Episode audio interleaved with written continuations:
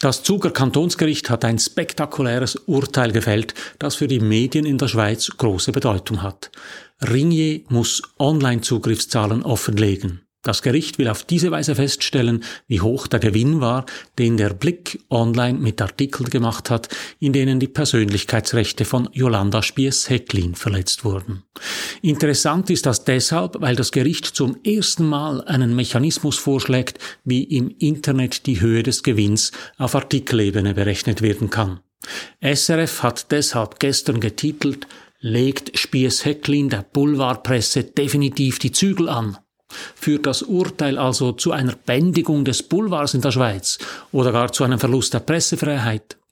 In meinem Wochenkommentar sage ich Ihnen diese Woche, ob die Medienfreiheit in der Schweiz gefährdet ist, weil ein Gericht das Persönlichkeitsrecht einer Frau geschützt hat.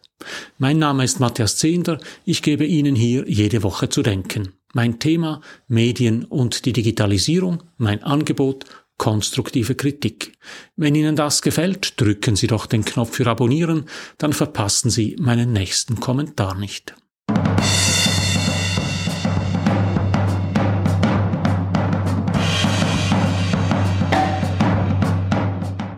Seit 2014 kämpft Jolanda Spiers-Hecklin um ihre Ehre und gegen Medien, die sie in ihrer Persönlichkeit verletzt haben. Bereits 2016 hat der Presserat eine Beschwerde von Jolanda Spies-Hecklin gegen die Berichterstattung der Boulevardzeitung Blick in allen Punkten gut geheißen. Der Presserat argumentierte, dass der Blick mit der Publikation ihres Namens das Recht von Jolanda Spies-Hecklin auf Privatsphäre missachtet und ihr keinen Opferschutz gewährt habe. Jetzt hat das Kantonsgericht Zug in einem wegweisenden Urteil festgestellt, dass der Blick in vier Artikeln, die zwischen Dezember 2014 und September 2015 online und gedruckt veröffentlicht worden sind, die Persönlichkeit von Spies-Hecklin verletzt habe. Die Urteilsbegründung des Zuger Kantonsgerichts ist ein medienkritisches Lehrstück. Es lohnt sich deshalb, einen Blick in die ausführliche Kritik der Blickberichterstattung zu werfen. So kommt das Gericht zum Schluss, dass die Berichterstattung des Blick teilweise übertrieben verletzend war. Das Zuger Kantonsgericht schreibt, die Berichterstattung setzt die Klägerin in ihrer sozialen Geltung herab und zieht ihren Intimbereich in herablassender Weise in den Mittelpunkt der Aufmerksamkeit der Leserschaft. Über einen der Artikel schreibt das Gericht, er richte sich inhaltlich nicht darauf, der Leserschaft Klarheit über den Fortgang des Strafverfahrens zu verschaffen. Es würden lediglich Zeugenaussagen reproduziert, ohne deren Bedeutung für das Strafverfahren wiederzugeben. Ein über das Unterhaltungsinteresse hinausgehendes Interesse an den aufgeführten Zeugenaussagen sei in der wiedergegebenen Form nicht ersichtlich. Der Artikel sei lediglich auf die Unterhaltung und die Bloßstellung von Spies-Hecklin ausgerichtet. In der Online-Version des Textes seien die Zwischentitel auf die Unterhaltung gerichtet, da sie nicht vermittelnd aufklären, sondern die Aufmerksamkeit des Lesers mittels brisanter Äußerungen fesseln wollen. Damit hat das Gericht die wesentliche Eigenschaft von Boulevardzeitungen auf die kürzestmögliche Form gebracht.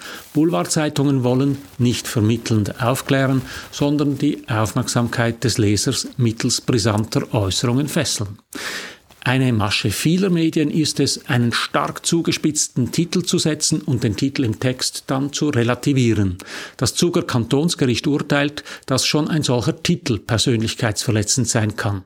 Es sei nämlich zu beachten, dass, Zitat, Leser den ausführlichen Haupttext eines Medienberichts oft nicht in allen Einzelheiten von A bis Z durchlesen, sondern ihre Aufmerksamkeit vor allem oder gar ausschließlich den Schlagzeilen, Unter- und Zwischentiteln oder Bildlegenden zuwenden. Man müsse bei der Beurteilung berücksichtigen, wie ein Durchschnittsleser den fraglichen Bericht wahrnimmt. Titel haben eine viel größere Wirkung als der relativierende Text. Das ist nicht nur online und auf dem Mobiltelefon so, wo viele Nutzerinnen und Nutzer nur im Schnellzugstempo Titel und Bilder überfliegen. Das war schon immer so. Denken Sie nur etwa ans Kioskplakat. Das ist das kleine Plakat mit den zwei oder drei wichtigsten Schlagzeilen des Tages. Mit dem kleinen Plakat werben Zeitungen am Kiosk und an den Zeitungsautomaten für den Kauf der Zeitung. Das Plakat zu texten ist die tägliche Pflichtübung des Produzenten oder des Chefs vom Dienst. Es findet kaum je Eingang in eine Redaktionskonferenz.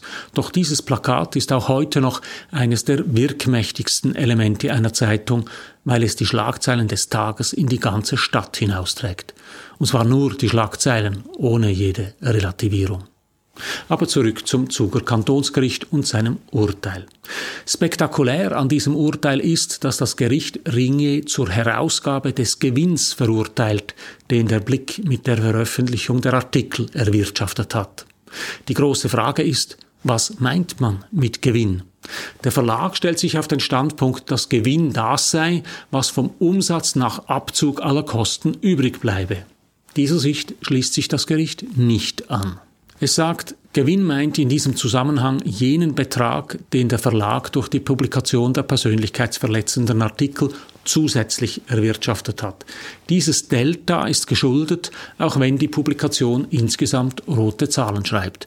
Das Gericht schreibt, wird mit der Publikation des Medienerzeugnisses kein Gewinn, sondern ein Verlust generiert, kann gemäß bundesgerichtlicher Rechtsprechung eine Verlustersparnis herausverlangt werden. Ringier kann sich also nicht hinter einer Konzernrechnung verstecken. Allerdings schränkt das Gericht die Ablieferungspflicht ein. Zu erstatten ist nur jener Vorteil, der konkret durch die Veröffentlichung der widerrechtlich publizierten Artikel erzielt worden ist. In einer gedruckten Zeitung lässt sich dieser Zusammenhang kaum feststellen. Warum der Blick am Kiosk gekauft wird, lässt sich nicht sagen. Die verkauften Inserate, die stehen auch nicht in einem Zusammenhang mit den Artikeln, weil die Inserate-Kunden ja nicht wissen, welche Texte der Blick veröffentlicht. Online lässt sich der Zusammenhang aber präzise feststellen, weil sich die einzelnen Klicks auf die inkriminierten Schlagzeilen zählen lassen. Da Werbung im Internet pro geladener Seite verkauft wird, haben die Klicks auf die Artikel direkte Folgen für den Umsatz. Das Gericht verurteilt Ringier deshalb dazu, die Zugriffszahlen auf die betreffenden Online-Artikel herauszugeben. Dabei muss Ringier sich auf die Zahlen von Google Analytics stützen, auch wenn Google keine beglaubigte Quelle ist. Es gebe keine Alternativen dazu. Das Gericht erhebt damit Google Analytics in der Schweiz zur offiziellen Währung für Zugriffszahlen im Internet.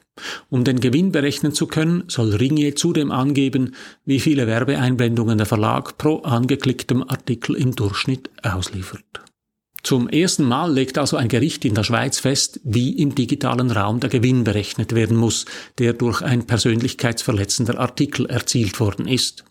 Dabei geht es nicht um einen Nettogewinn nach Abzug aller Kosten, sondern um die Umsatzdifferenz, die mit dem Artikel erwirtschaftet worden ist. Das ist wegweisend. Das Urteil ist noch nicht rechtskräftig. Es kann sein, dass Ringier den Fall ans Appellationsgericht und ans Bundesgericht weiterzieht. Auch so haben Jolanda Spies-Hecklin und das Zuger Kantonsgericht Persönlichkeitsverletzungen diese Woche ein Preisschild gegeben. Jetzt kann man sich fragen, ist deshalb die Medienfreiheit in Gefahr? Jede Einschränkung der Medien ist zunächst bedenklich. Die Medienfreiheit ist auch in der Schweiz garantiert. Jede Meinung soll frei geäußert werden können. Doch im vorliegenden Fall geht es nicht um eine Meinung, sondern um einen Menschen. Es geht um zweifelhafte Angaben über dessen Privat, ja Intimsphäre. Angaben, die der Blick so zugespitzt hat, wie das Boulevardzeitungen schon immer gemacht haben auf maximale Aufmerksamkeit bedacht. Das Gericht hat klargemacht, dass dieses Geschäftsgebaren auf Kosten der betroffenen Menschen geht und nicht statthaft ist. SRF hat deshalb gestern getitelt, legt Spies Hecklin der Boulevardpresse definitiv die Zügel an. Dieser Titel ist ähnlich zugespitzt wie die kritisierten Titel in der Boulevardzeitung. Man könnte meinen, Jolanda Spies-Hecklin schaffe in der Schweiz im Alleingang die Medienfreiheit ab. Ist das so? Was stimmt, wenn das Urteil bestätigt wird, dann werden Persönlichkeitsverletzungen durch Schweizer Medien künftig teurer. Ob sie wirklich teuer werden, ist allerdings fraglich. Machen wir ein kleines Rechenbeispiel. Nehmen wir einen Tausender Kontaktpreis von 50 Franken an. Ein Verlag nimmt also pro 1000 Einblendungen eines Werbebanners 50 Franken ein. Nehmen wir weiter an, dass 100.000 Menschen eine Seite anschauen dann beträgt der Umsatz auf der Seite 5000 Franken. In der Realität ist es komplizierter, weil einerseits auf einer Seite mehrere Werbebanner zu sehen sind, andererseits die Preise mit Mengenrabatten tiefer ausfallen und es bei der Abrechnung vor Gericht nicht um den Umsatz, sondern um den zusätzlich erwirtschafteten Umsatz geht. Für eine Schätzrechnung können wir aber dabei bleiben, wenn 100.000 Menschen eine Seite anschauen, geht es um einige tausend Franken. Das bedeutet, bezogen auf einen einzelnen Artikel ist weder das Risiko für den Verlag noch sind die Gewinnaussichten für das Opfer einer Persönlichkeitsverletzung besonders groß. Von einer Einschränkung der Medienfreiheit kann deshalb keine Rede sein, zumal wir ja hier von Fällen reden, in denen die Persönlichkeitsrechte eines Menschen verletzt werden. Anders sieht es aus, wenn eine Zeitung oder ein Online-Medium eine ganze Serie von Artikeln veröffentlicht.